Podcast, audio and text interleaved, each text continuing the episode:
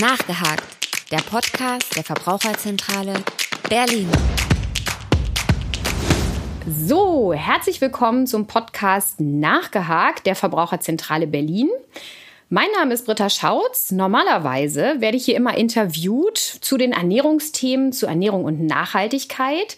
Heute haben wir uns aber mal Experten eingeladen, damit wir das Ganze hier noch mal ein bisschen vielschichtiger machen können und über den Tellerrand blicken können. Und zwar haben wir uns heute das Thema nachhaltige Landwirtschaft herausgesucht, denn wir reden hier immer viel über Lebensmittelproduktion, aber haben natürlich keine Praktiker aus Landwirtschaft oder aus der landwirtschaftlichen Forschung dabei. Und deswegen begrüße ich heute zum Podcast Dr. Christina Bandle und Dr. Henrike Rieken von der Hochschule für nachhaltige Entwicklung Eberswalde.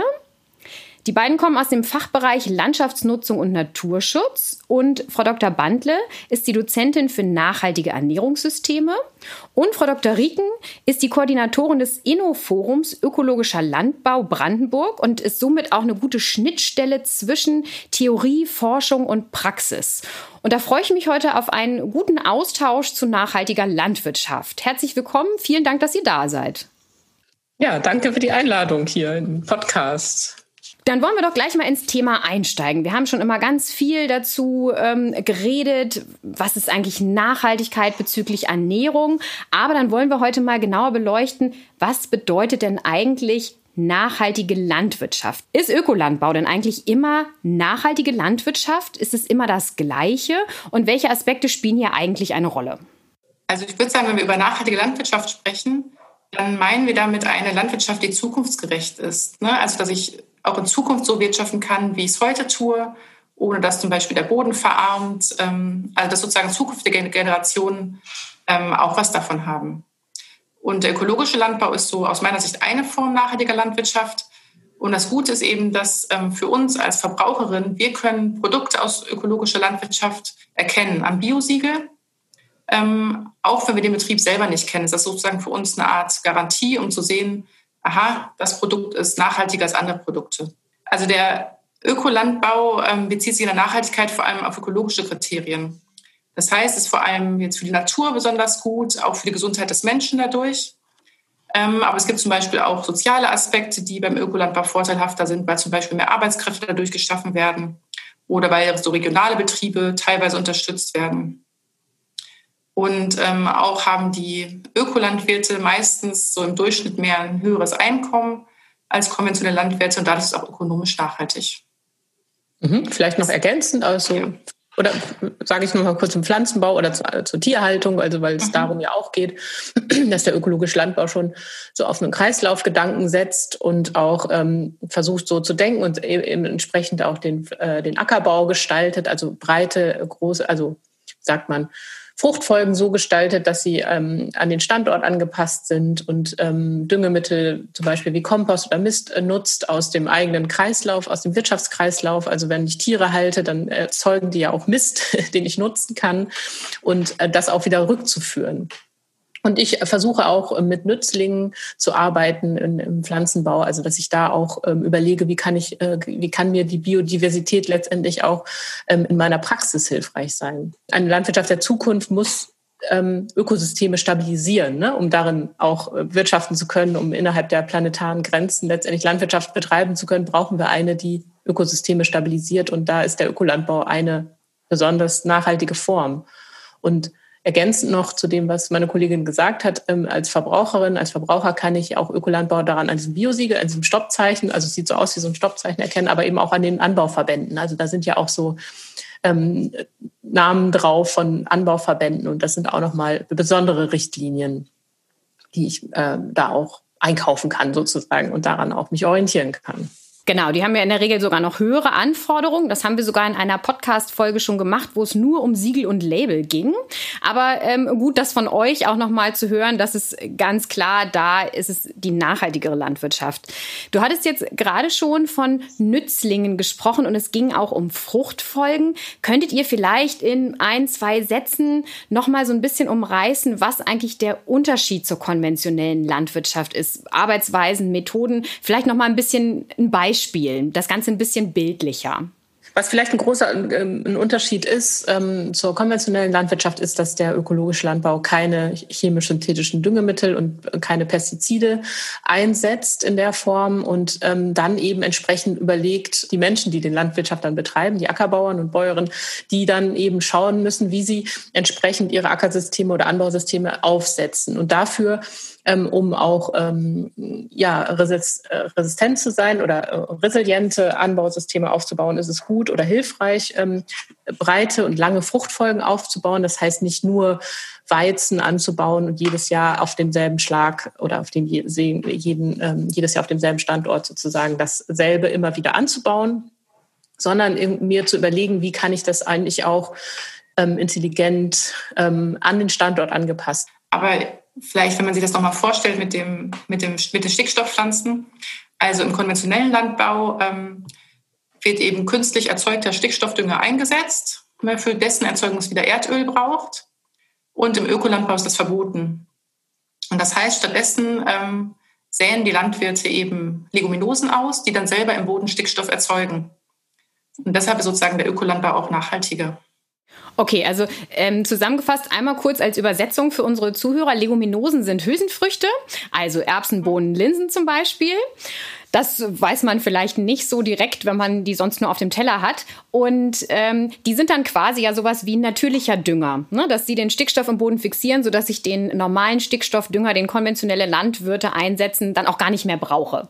Das würde uns natürlich auch in Hinsicht aufs Klima weiterhelfen, denn wir müssen ja eigentlich immer mehr mit ähm, extremen Witterungsbedingungen klarkommen. Da ist es natürlich gut, wenn Böden und wenn die Landwirtschaft resilient ist, also widerstandsfähig gegen sowas. Die ganzen Dürrejahre haben es ja gezeigt. Jetzt ist natürlich die Frage, wie groß ist denn eigentlich der Anteil des ökologischen Landbaus in Deutschland? Und ähm, mal die Frage, je nachdem, wie hoch der Anteil denn ist, woher kommt denn sonst unser Bio-Obst und Gemüse? Okay, also wenn wir jetzt danach fragen, wie hoch der Anteil des Ökolandbaus in Deutschland ist, kann man erstmal nochmal unterscheiden. Also ich kann mir angucken, wie hoch ist der Anteil der Fläche, die ökologisch bewirtschaftet wird, wie hoch ist der Anteil der Betriebe in Bio ähm, oder zum Beispiel auch, wie hoch ist der Anteil von Bio-Lebensmitteln an allen Lebensmitteln.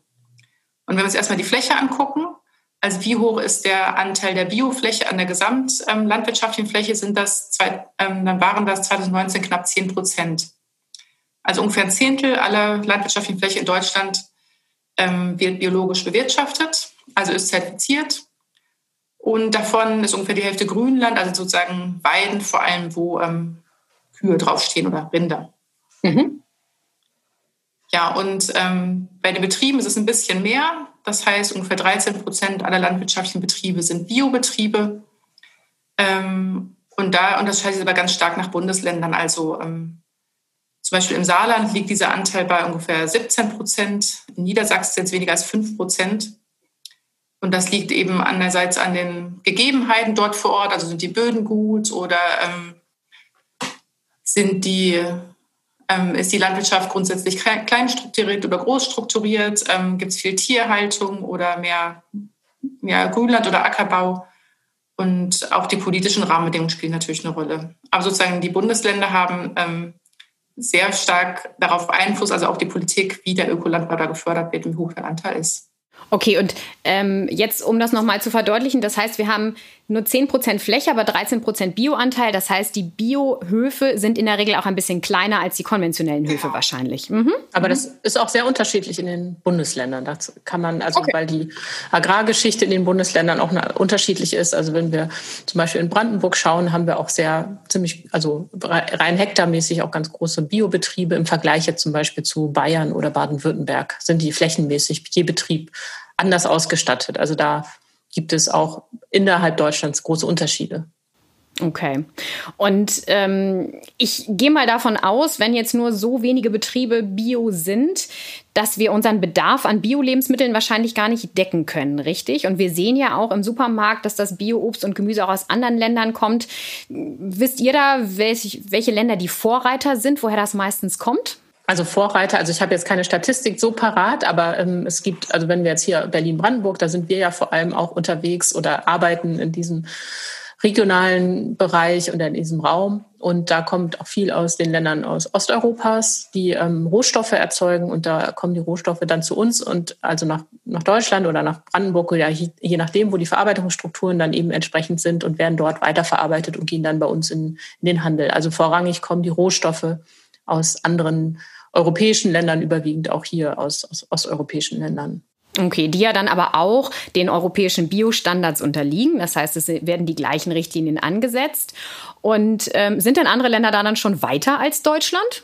Ja, es gibt andere Länder schon, die auch weiter sind ähm, oder in, in anderen höheren Bioanteil haben. Es gibt in Indien, da fällt mir gerade der Name aber nicht mehr dazu ein, einen ganzen Bundesstaat innerhalb, ich weiß nicht genau, wie das in Indien heißt, ähm, ob das auch Bundesland ist, aber sozusagen vergleichbar. Da gibt es einen, ähm, die ähm, komplett bio sind.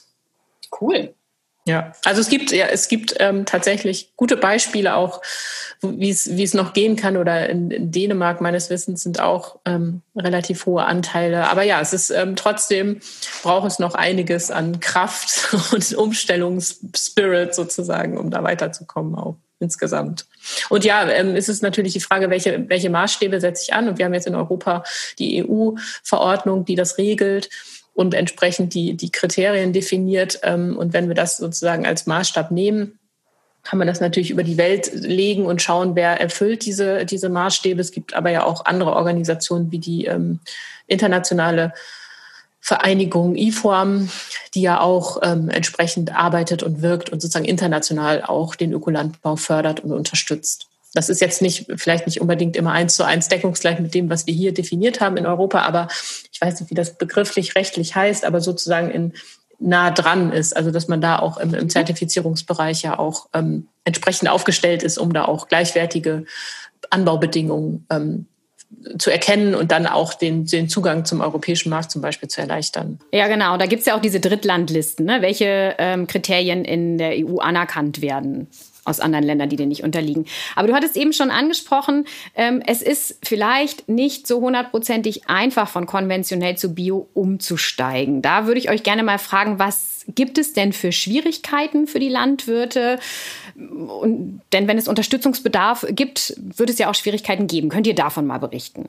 Genau, zum einen muss ich ja ähm, als Landwirt oder als Landwirtin, wenn ich jetzt eine Idee, ich möchte umstellen, dann ist, ähm, kann ich das alleine machen oder ich kann mir auch Beratung ähm, als Unterstützung holen und es gibt Umstellungsberatung von den Verbänden oder eben auch von der Offizialberatung, also staatlich ähm, unterstützt, um mich auf den Weg zu machen, weil es ist nicht einfach. Es geht nicht über Nacht, sondern ich ähm, brauche dafür mehrere Jahre. Also die Umstellungszeiten sind ähm, zwei bis drei Jahre ähm, für Ökobetriebe. Das heißt, es braucht auch einen Moment länger, um meinen Betrieb auch umzustellen. Was bedeutet das? Also ich muss anders erstmal meinen, meinen gesamten Ackerbau auch nochmal betrachten und überlegen, okay, wie baue ich jetzt meine Fruchtfolge? Da hatten wir vorhin schon drüber gesprochen. Also wie wähle ich aus? Ähm, wie ist auch der Markt? Also was werde ich los? Also ich muss sozusagen eine komplett neue Fokussierung, strategische Ausrichtung meines Betriebes machen und entsprechend meine Betriebszweige danach ausrichten und in Öko übersetzen.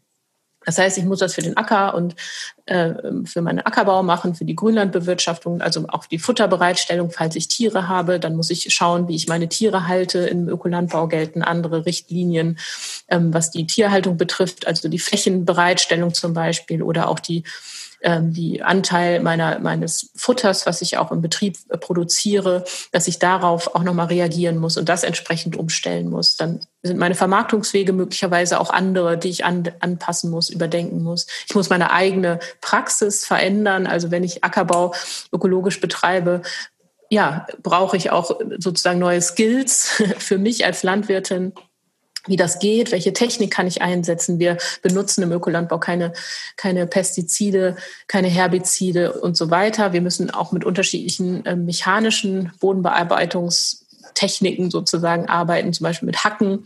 Ähm, und das auch zu überdenken und zu überlegen, wie geht es eigentlich? Wie, wie zeigt sich das in, dann in meiner Arbeitsroutine?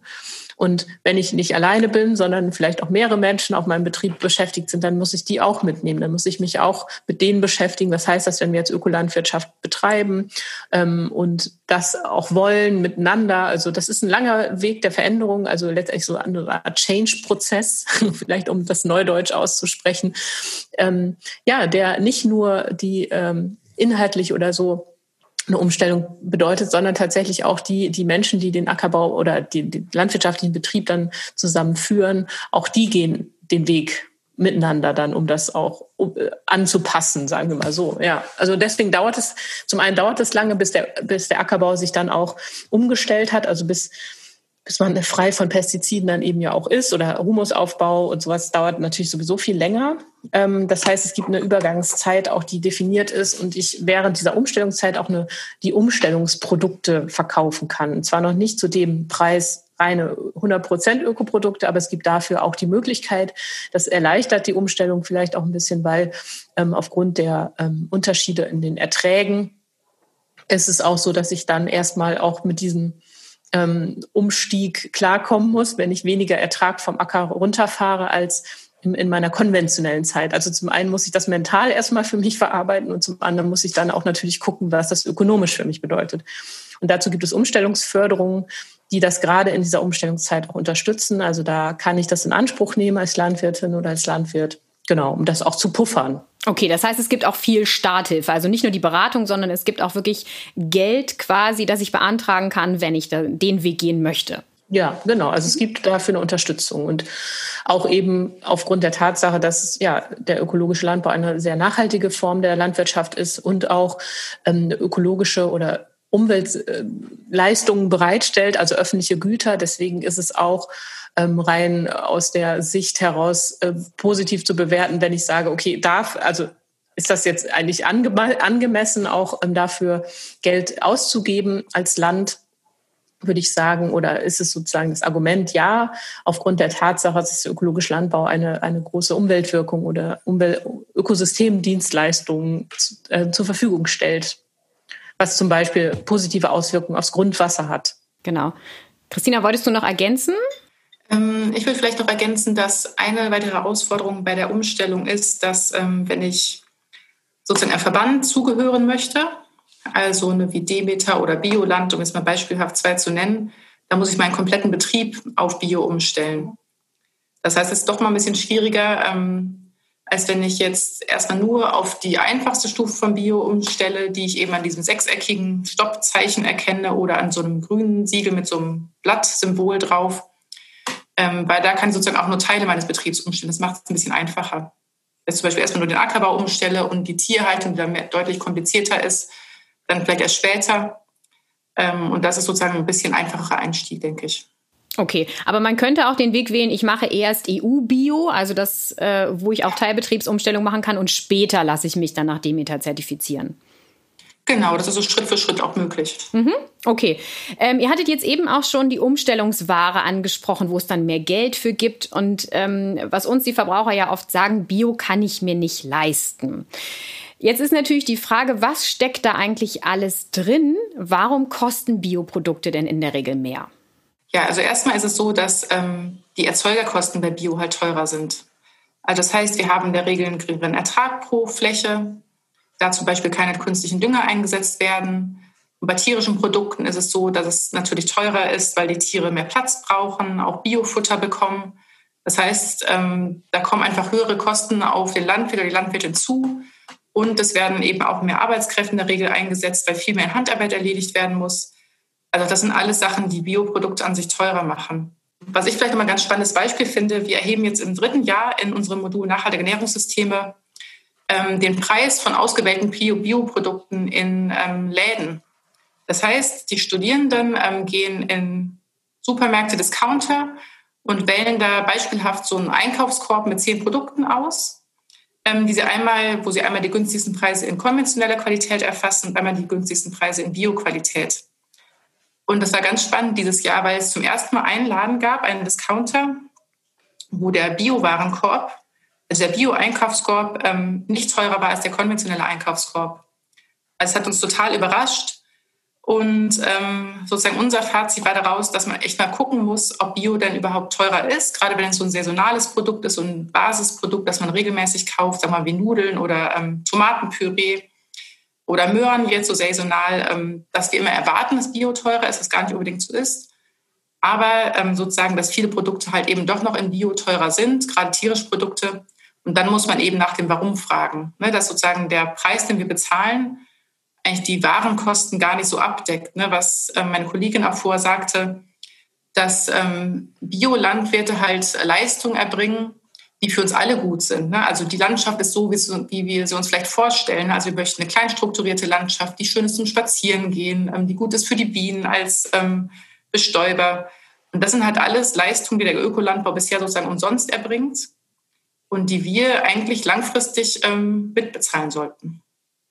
Genau, also genau, das finde ich ein sehr wichtiger Punkt auch nochmal, sich zu fragen, was ist der Ladenpreis eigentlich, ne? Was sagt der aus oder was bezahlen wir da? Und ähm, wenn wir uns eben das anschauen und was äh, meine Kollegin sagt, ist es total wichtig, sich auch darüber Gedanken zu machen, welche Folgekosten entstehen durch zum Beispiel sehr intensive Landwirtschaft und bezogen auf Wasser, äh, Trinkwasserressourcen zum Beispiel. Und wir zahlen dann sozusagen an anderen Stellen nochmal auch.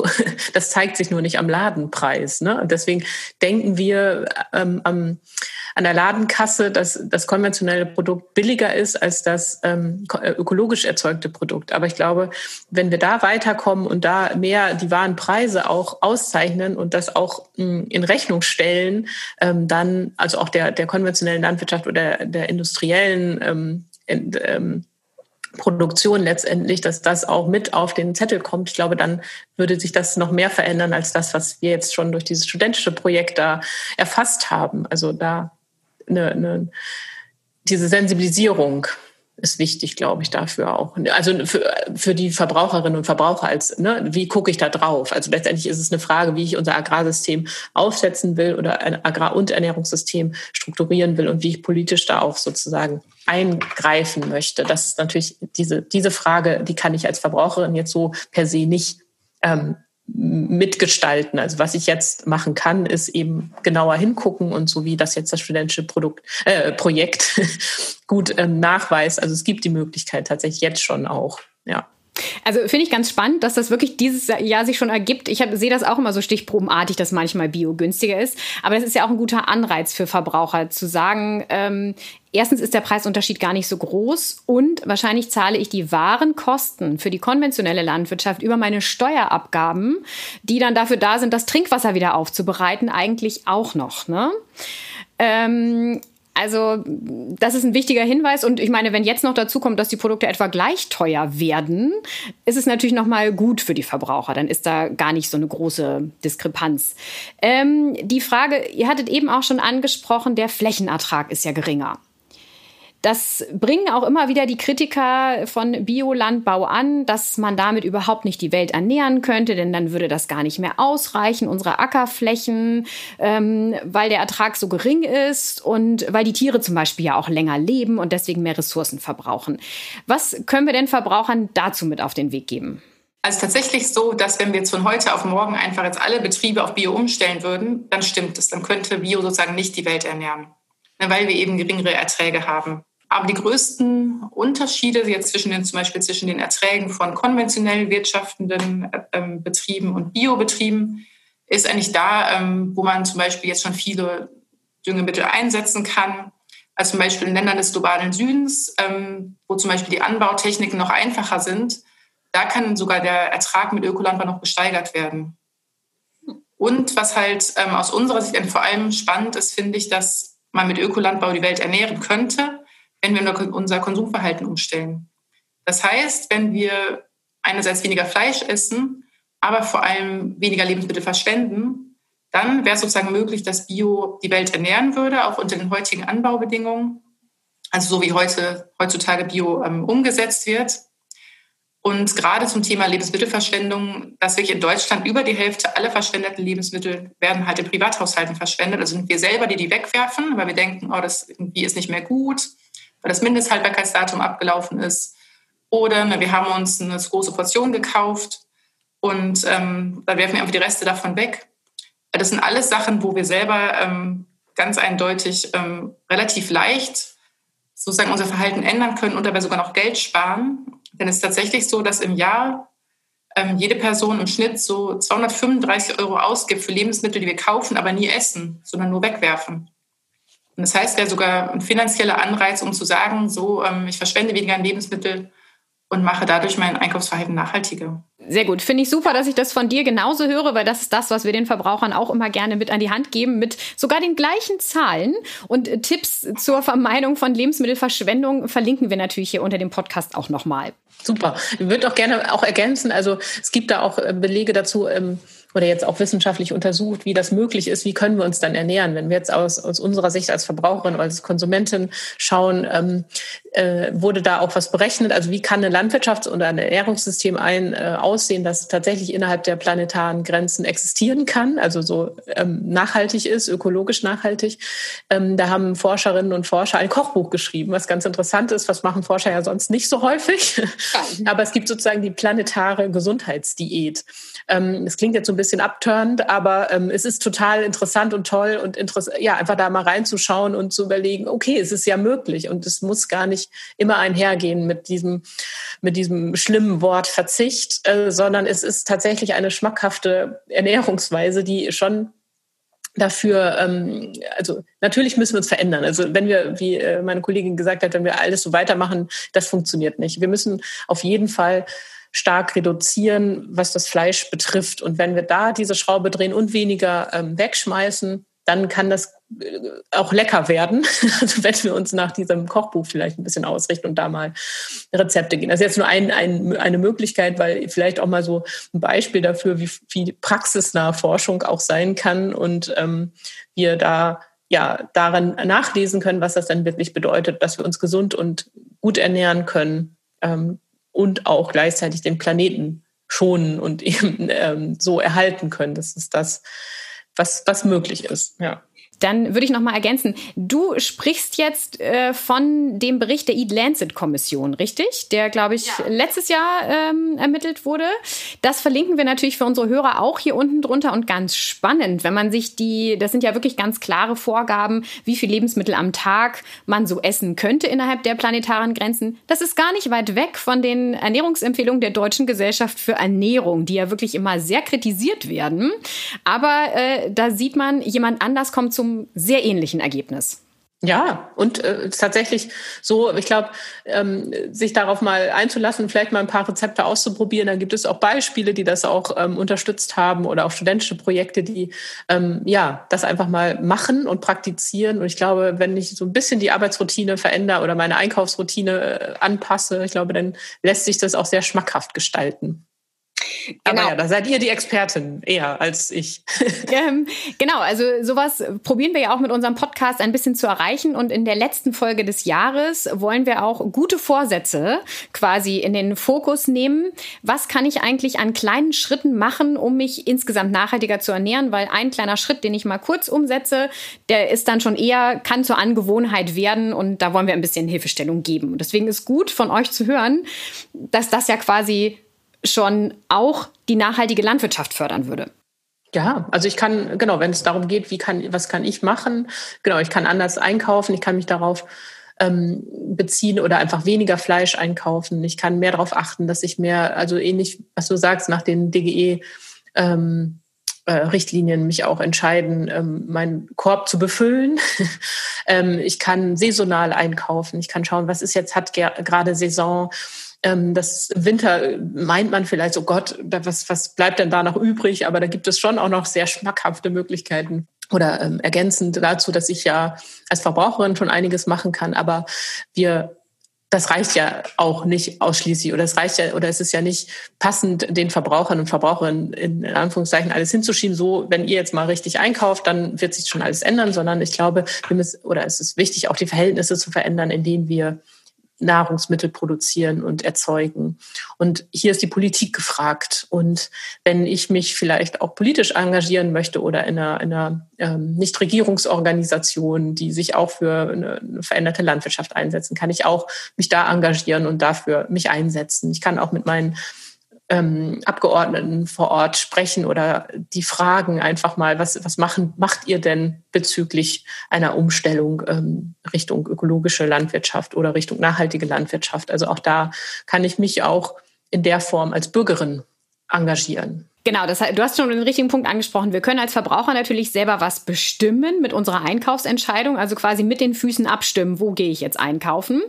Aber es ist natürlich, wir können nicht die Welt verändern dadurch, ne, wir haben ja noch andere Player, die da mitspielen.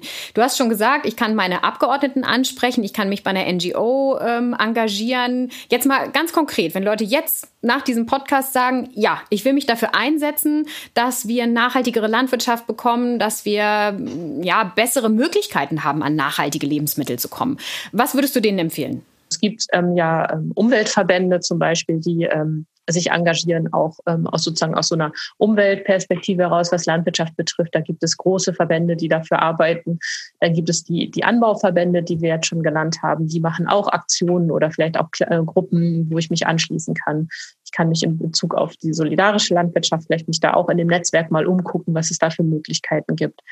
Ich kann aber auch ähm, Verbraucherinnenorganisationen anschreiben, die da vielleicht eine Unterstützung geben. Oder ähm, es gibt ja, ähm, andere Initiativen, die, die im Rahmen der, um die Grüne Woche ja auch immer aktiv sind, auf der Straße sind. da ist ein großes Bündnis, was auf der Straße ist und vielleicht da ähm, auch mal zu gucken, wer ist das dann eigentlich und vielleicht interessiert mich da ein, ein Bündnispartner insbesondere und mich damit auch mal zu beschäftigen. Je nachdem, wie ich als Verbraucher so drauf bin, habe ich jetzt natürlich eine Möglichkeit bekommen zu sagen, wie kann ich mich eigentlich engagieren. Du hast eben die solidarische Landwirtschaft angesprochen. Ähm, ich habe so eine kleine Idee, wie das funktioniert, aber wir würden das natürlich auch gern den Verbrauchern erklären. Muss ich mich da selber einbringen? Wie funktioniert das? Zahle ich nur einen Beitrag und bekomme dann Lebensmittel oder ähm, muss ich da selber arbeiten? Ähm, ja, genau, erklär doch mal ein bisschen. Genau, das ist sehr unterschiedlich. Also ähm, je nachdem, wie das auch die Gemeinschaft dann entscheidet, die sich da zusammentut. Es kann sein, dass ich, also letztendlich ist es so, es tut ganz praktisch gesehen, es gibt eine, einen Landwirt, eine Landwirtin, die zusammen mit einer Gruppe Bürgerinnen und Bürger oder Menschen einfach ähm, sich zusammentut und diese Menschen teilen sich die, die Ernte. Also ich kaufe oder ich beteilige mich an dem Ernte, an der Ernte. Ich habe sozusagen entsprechende Ernteanteile.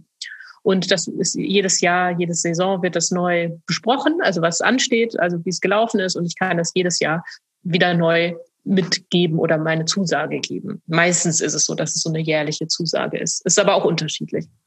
Dann habe ich so einen Ernteanteil, das heißt, ich gehe in Vorausleistung und ich gebe dem Landwirten jetzt mein, die Vorauszahlung, dass er oder sie wirtschaften kann über das Jahr. Und während, also damit er eine Sicherheit hat, auch um Landwirtschaft betreiben zu können. Und das ist natürlich für, für so einen Landwirt oder eine Landwirtin total toll, weil ich merke, okay, ich habe die Zusage oder den Zuspruch von meiner, von meiner ähm, Gruppe und ähm, praktiziere dann meine Landwirtschaft und werfen wir natürlich innerhalb der äh, Saison ähm, ab, Gemüse, je nachdem, was angebaut wird, wie umfassend das ist. Und das ist auch sehr unterschiedlich, wie die solidarischen Landwirtschaften oder Solavis abgekürzt das nutzen. Also es gibt reine Gemüse, äh, aber auch unterschiedlichste Ausprägungen. Also je nachdem, wie ich mich als Gruppe mit diesem Landwirt, mit der Landwirtin auch committe. Aber ja, vom Prinzip ist es so, es gibt eine Gruppe, einen Landwirt, eine Landwirtin, die sich vereinbaren, diesen, diesen Ernteweg oder diesen Anbauweg und Ernte miteinander zu gehen. Und ich, ich kaufe Ernteanteile und bekomme dafür eben Gemüse, frisches Gemüse, was angebaut wird. Also automatisch saisonal, regional war klar, saisonal muss es auch sein. Und sind das denn immer Biolandwirte oder gibt es das auch in konventionell? Also mir sind jetzt durch meine Tätigkeit hier an der Hochschule viele auch äh, aus dem Ökobereich bekannt, die das machen. Aber grundsätzlich vom Prinzip her ist es, ähm, ist das jetzt nicht auf Öko ausgelegt, aber die, die ich kenne, sind ähm, überwiegend ökologisch wirtschaftende Betriebe. Aber es hängt natürlich auch davon zusammen, wie ich mich in dieser Gruppe auch vereinbare. Wenn ich sage, okay, mit meiner äh, den, den Anteil, den, den Ernteanteilern ist es wichtig, auch dass es öko produziert wird, dann kann ich da ja auch mit mir, also in dieser Gruppe dann auch dafür Sorge tragen, dass es so ist, wie wir das uns wünschen. Und dann ist das vielleicht per Definition Ökolandbau oder per Definition relativ nachhaltig, aber nicht eins zu eins um äh, auf die auf die Richtlinien zu übertragen. Wichtig ist das und das ist vielleicht auch noch mal eine Besonderheit, dass es so auf so ein vertrauensbasiertes ähm, Konzept äh, basiert, also dass ich eben innerhalb dieses Systems oder innerhalb dieser Gruppe meine Richtlinien ja entwickeln kann und die auch ja überprüfen kann, weil ich bin ja dabei, je nachdem, wie ich das auch organisiere. Manche Solavis gestalten das so, dass ich einmal im Monat oder je nachdem, ähm, mehrmals ähm, im Monat auch ähm, zum, zum Arbeitseinsatz komme und auf dem Acker bin. Also es hat gleichzeitig bei vielen äh, Solavis auch so eine ja so eine so eine Möglichkeit, sich mit Landwirtschaft zu beschäftigen und auch nochmal so einen anderen Bezug zu Landwirtschaft herzustellen oder zu, zum Gartenbau. Was was braucht es eigentlich alles, wenn wenn ich äh, Tomaten erzeugen möchte oder wenn ich Zucchinis erzeugen möchte. Und dann merke ich, oh, das ist ganz schön umfassend, wenn ich von Anfang bis Ende dabei bin und auch diese Saison begleiten kann. Und auch merke, was, was Wetter oder wenn, wenn unterschiedlichste Ereignisse stattfinden, wenn es Starkregen gibt, was das für, auch auf meine Ernte dann ja eine Bedeutung hat. Das ist eine ganz andere Beziehung auch zum, zum Gemüse für die, die da Ernteanteile haben. Also ist es jetzt nochmal die super äh, praktische Anweisung, wenn ich mich selber einbringen will und natürlich auch einen viel stärkeren Bezug zu allen Lebensmitteln habe. Ne? Also das äh, bringt mich der Landwirtschaft ja wieder näher und nicht nur, ich kaufe mein Essen im Supermarkt und ich weiß gar nicht, wie es entsteht. ist natürlich auch super. Du hattest eben ja auch schon äh, angemerkt, das kann ökologisch sein, muss es nicht. Gibt es eigentlich auch neben dem Bioanbau noch Ansätze, um klimarelevante Emissionen in der Landwirtschaft zu vermeiden? Also bei auch den konventionellen Bauern? Ja, also ich glaube, es gibt auch konventionelle Landwirte und Landwirtinnen, die entsprechend wirtschaften und sehr nah dran sind, was wir Ökolandbau nennen, per Definition. Ähm, aus unterschiedlichen Gründen passiert denn da der Wechsel nicht. Aber ich würde jetzt auch nicht pauschal sagen, ähm, dass die konventionelle Landwirtschaft da ähm, nicht in so eine Richtung denkt oder dass es keine konventionellen, anders gesagt, keine konventionellen Bauern, Bauern und Bäuerinnen gibt, die, ähm, die ökologisch oder nachhaltig wirtschaften. Auch da werden wir Beispiele finden. Es ist nur ja, schwierig äh, zu identifizieren und der ökologische Landbau ist ähm, ja damals äh, mit der Gründung oder als es so anfing, ähm, als der Ökolandbau sich entwickelt hat, ja auch angetreten, um so einen Unterschied tatsächlich auch sichtbar zu machen in, in dieser Prozesskontrolle. Also dass wir wirklich vom Anfang bis zum Ende ähm, eine, eine, eine Vertrauen haben oder auch eine, eine, ja, eine Qualität sicherstellen und das über diese Richtlinien auch sicherstellen, dass ich auch als Verbraucherin oder als Teil davon eben auch 100 Prozent sicher sein kann, dass das Öko ist und dass es Bio ist und nach diesen Richtlinien entschieden oder praktiziert wird. Und nicht nur das Produkt als am Ende die, die Tomate, sondern dass wir von Anfang vom Saatgut bis zur Tomate im, im Supermarkt dann tatsächlich gucken und das auch unterdeklinieren. Ähm, genau, und ich glaube, es gibt Ansätze, die sich auch regenerative Landwirtschaft zum Beispiel nennen, die sich vor, sehr darauf fokussieren, auch ähm, über den Boden auch wirksam zu werden. Also der Boden ist ja einfach die Grundlage der Landwirtschaft und extrem wichtig und auch eine, eine wichtige Ressource, sie, ihn zu erhalten und zu pflegen. Und da gibt es unterschiedliche Ansätze, auch die im konventionellen auch Verbreitung finden, dass ich über die Fruchtfolge natürlich gehen können, wie ich die gestalte. Ich kann ähm, da auch darauf achten, dass ich ja zum Beispiel Agrarstruktur wieder in, in die Landschaft bringe. Das ist gerade hier, wenn wir ähm, auf die ehemalige oder hier nach Brandenburg gucken, ähm, wo wir große Flächen vorfinden, die der Winderosion ausgesetzt sind, dass wir da wieder schauen, okay, wie können wir Agrarstruktur oder so ähm, Biotope wieder in die Landschaft bringen, die auch hilfreich sind für die Wasserhaltekapazität oder Erosionsschutz auch bieten. Das machen einige, die eben auch in der konventionellen Landwirtschaft unterwegs sind, eben Agrarstruktur fördern, Hecken anpflanzen zum Beispiel wäre so eine Möglichkeit oder eben durch die Art und Weise, wie ich meinen Boden bewirtschafte, unterschiedlichste Anbauverfahren mit Kompost arbeiten. Das machen auch konventionelle Betriebe, nicht nur ökologisch wirtschaftende Betriebe. Wenn wir global nochmal schauen, gibt es auch ähm, ein Konzept, das nennt sich Agrarökologie die auch nach den Prinzipien des ökologischen Landwirtschaft, äh, des ökologischen Landbaus sich orientieren und auch dafür Sorge tragen, dass eben genau diese Ökologie in der Agrarlandwirtschaft eben auch Berücksichtigung findet. Letztendlich ähm, der Gedanke einer ganzheitlichen ähm, Betrachtung und nicht nur der Erzeugung, der Produktion von, von Lebensmitteln oder Rohstoffen, sondern auch die Menschen mit, mit in den Blick nimmt, die das produzieren. Also es soll, also der Anspruch eben auch ist, eine sozial gerechte Ernährung und Landwirtschaft aufzusetzen. Also, und das ist nicht, also gibt es eben auch Beispiele, die jetzt nicht 100 Prozent an den Ökolandbau gekoppelt sind. Okay, aber für den Verbraucher sind die ja im Supermarkt nicht wirklich zu erkennen, ne? Die haben ja kein Biologo. Da müsste ich schon irgendwie, ja, zum Beispiel zu so einer Solavi, wenn das in dem Rahmen so läuft, oder zu einem bestimmten Hofladen fahren, wahrscheinlich, wenn es das da gäbe, wenn ich das weiß. Ne? Was hilfreich ist, was du vorhin schon gesagt hast, ist vielleicht die Möglichkeit, tatsächlich rauszufahren. Es gibt ja zum Beispiel in Brandenburg gibt es hier die, die Brandenburger Landpartie oder auch den Öko-Einkaufsführer, ähm, was äh, bereitgestellt wird, wo ich mich einfach mal ein bisschen orientieren kann, reinschauen kann und das auch mit einem Ausflug verknüpfen kann und einfach mal landwirtschaftliche Betriebe besuchen und den Hofladen besuchen kann. Und dann, ja, das ist natürlich ein Aufwand, also es natürlich kostet auch Ressourcen, Zeit, ähm, das zu tun, aber es wäre eine Möglichkeit, mal die Vielfalt auch zu erkennen oder ohne groß selber zu recherchieren, gibt es eben Anbieter, Anbieterinnen, die das schon für einen selber gemacht haben. Also zum Beispiel ein Öko-Einkaufsführer oder eben diese Brandenburger Landpartie, wo auch sehr viele auch öko-unkonventionelle Betriebe mitmachen und ihre Hoftore öffnen. Das ist meistens im Juni. Ah, perfekt. Das ist natürlich ein guter Tipp. Das verlinken wir dann am besten auch nochmal unter dem Podcast fürs nächste Jahr. Ähm, genau. Eine kleine Sache, die ich gerne noch ergänzen wollte, du hattest eben auch schon von der Prozessqualität in Bio gesprochen, was ja vielen Verbrauchern immer so ein, so ein Dorn im Auge ist, ähm, was wir ganz oft hören, ja, bei Bio, da wird ja immer so viel geschummelt, weil das dann immer durch die Medien geht. Aber ähm, für mich nochmal zu ergänzen und korrigiere mich, wenn ich falsch liege, Bio-Erzeuger werden mindestens einmal im Jahr unabhängig von einer Ökokontrollstelle kontrolliert, je nachdem, welche Richtlinien ich jetzt angegeben habe, will ich Demeter produzieren oder EU-Bio oder anderer Anbauverband. Und konventionelle Land Landwirte werden nicht automatisch einmal im Jahr unangekündigt kontrolliert, richtig?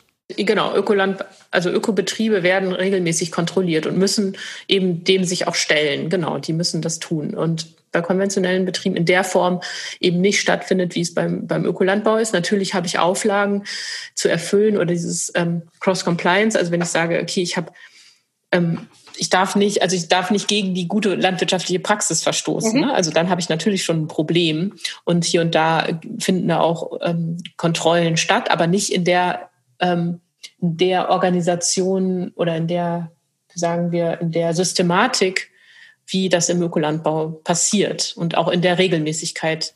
Genau. Das ist immer wichtig für Verbraucher. Es wird viel häufiger kontrolliert und die haben natürlich auch strengere Richtlinien, weil sie eben sowohl ein ähm, Produkt am Ende herstellen wollen, was den Richtlinien entspricht, als auch der Prozess eben diesen Richtlinien entsprechen muss. Kurze Ergänzung noch: Agroforst ist quasi ähm, soll so eine Kombination sein aus Forst und äh, Feldern. Also nicht so klassisch, wie man sich das vorstellt, ein Feld und daneben ist der Wald, sondern es soll quasi ein ein durchmischter Anbau sein, um die Böden ja, eben um das Wasserhaltevermögen zu fördern und vielleicht auch um gemeinsame Pflanzenstrukturen möglich zu machen. Ne? Ich habe zum Beispiel neulich mal gehört, die Inkas, glaube ich, haben gleichzeitig angebaut Kürbis, Kartoffel und noch was Drittes, weil dann konnte nämlich der Kürbis irgendwie an bestimmten Sachen hochklettern und so weiter. Also dann immer diese drei Pflanzen zusammen. Mais war es noch, genau. Dass die drei immer zusammen. Und so ähnlich soll das mit dem Agroforst auch funktionieren, richtig? Ja, ähm, wir haben auch ein spannendes langjähriges Projekt schon. Das haben Studierende ähm, initiiert, ist Ackerbaum. Das ist ein Agroforst-Projekt, wo wir eine Fläche zur Verfügung gestellt bekommen haben, wo zwei Kollegen von mir, einer ähm, aus dem Ackerbau, aus dem ökologischen Ackerbau und einer aus, dem, aus der Forstwirtschaft. Wir sind ja als Hochschule, haben wir das Glück, dass wir beides vereinen. Das heißt, wir haben Landwirte und Förster an einem Standort. Und das Tolle ist jetzt eben, dass die gerade auch ähm, ja, interdisziplinär da zusammenarbeiten und ähm, jetzt über, ich glaube, drei Jahre schon ähm, Erfahrungen sammeln und das wissenschaftlich begleiten, also studentisch begleiten mit meinen beiden Kollegen, auch wissenschaftlich untersuchen, was das für Auswirkungen auf die Agrarstruktur oder auch letztendlich auf den Boden auch hat.